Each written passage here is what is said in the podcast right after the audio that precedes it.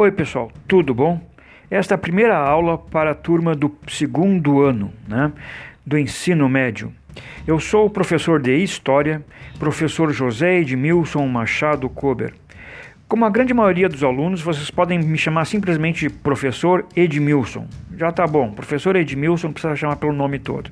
Bom, Neste segundo ano, nós vamos começar estudando a história da América, né? a história de todo o continente americano. Vamos começar lá com os astecas, os maias, os incas, vamos ver a história dos Estados Unidos, inclusive a história do Brasil. Tá? Ou seja, vamos nos dedicar à história do continente americano. E vamos começar, né, os povos americanos, vamos começar pelos astecas, tá? então, que é a, aula de hoje. Então é o seguinte, eu vou procurar nesses áudios explicar o conteúdo. Também chama atenção que a partir do dia 22 nós vamos ter as MIT chamadas de vídeo, onde serão explicados os conteúdos. Vamos lá. Povos americanos. Sabe-se que os povos ameríndios eram numerosos, povos indígenas eram numerosos, mas sobre o total da população na época do contato com o europeu, em 1492, temos apenas uma estimativa, né, que na América do Norte haviam 4 milhões e 400 mil indígenas. No México haviam 21 milhões e 400 mil indígenas. Né? Eh, então, assim por diante. Eh, entre todos os povos que viviam na América antes de Colombo, daremos especial atenção aos astecas, maias, incas e tupis porque eram muitos os povos que viviam na América antes do, da chegada de Cristóvão Colombo. Os astecas. Os astecas viveram em uh, Aztlán. Aztlán, daí o seu nome, né, no norte da América. Uh, até por volta do século XII, quando deixaram sua região, de origem em busca de terras férteis. No início do século seguinte, uh, depois de muito caminhar, chegaram ao Vale do México. Então, os astecas começaram a habitar o Vale do México, à beira do lago Texcoco.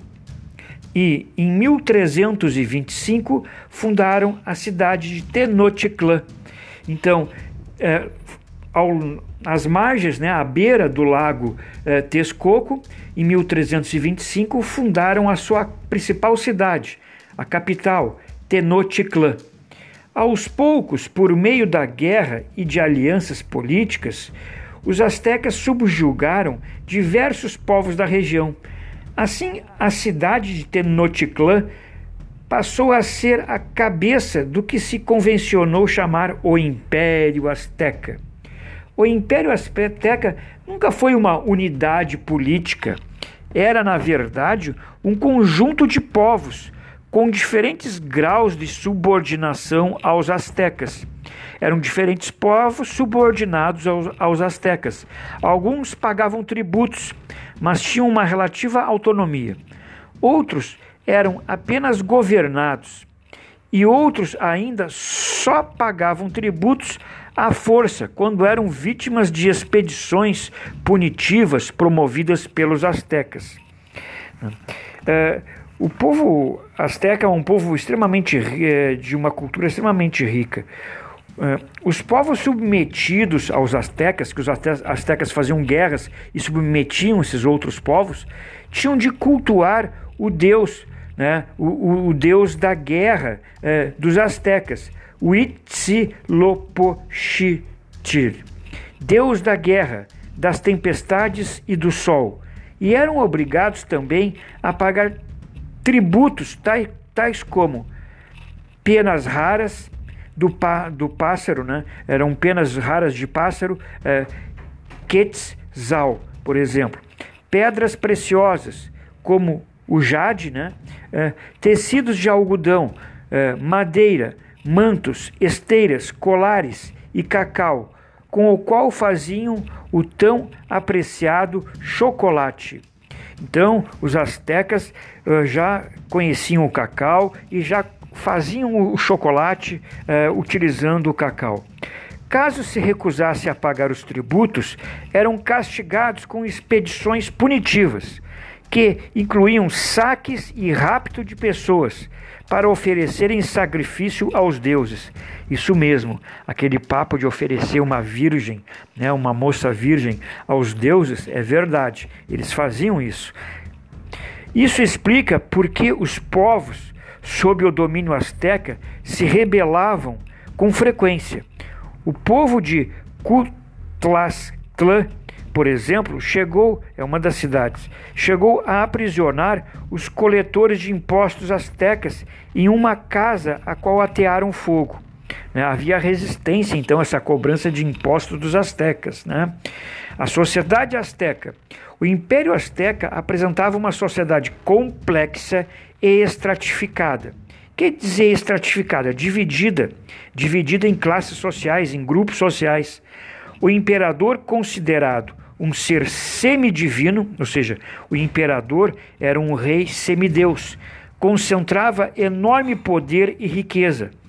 A riqueza do imperador provinha, vinha, sobretudo, dos impostos, na forma de pedras preciosas, tecidos, cereais e outros, que se acumulavam no palácio imperial, onde eram registrados pelos escribas. Em tempo de escassez, os celeiros imperiais eram abertos para que se distribuíssem alimentos, roupas ao povo. Então, quando havia seca, havia escassez de, de alimento, havia guerra e faltava comida, eles abriam os celeiros e alimentavam a população. Pelo fato de que o imperador ser o comandante do exército, ao mesmo tempo, ele era o mais alto sacerdote. Então vejam bem, o imperador comandava o exército, mas também era o mais alto sacerdote. Alguns historiadores afirmam que o Império Azteca era uma monarquia militar teocrática, que misturava então militarismo com religião. Era uma monarquia militar teocrática. Os nobres ocupavam as funções administrativas, militares e religiosas então, os nobres, havia abaixo do rei, havia todo um grupo de nobres que o, realizavam as funções administrativas, militares e religiosas.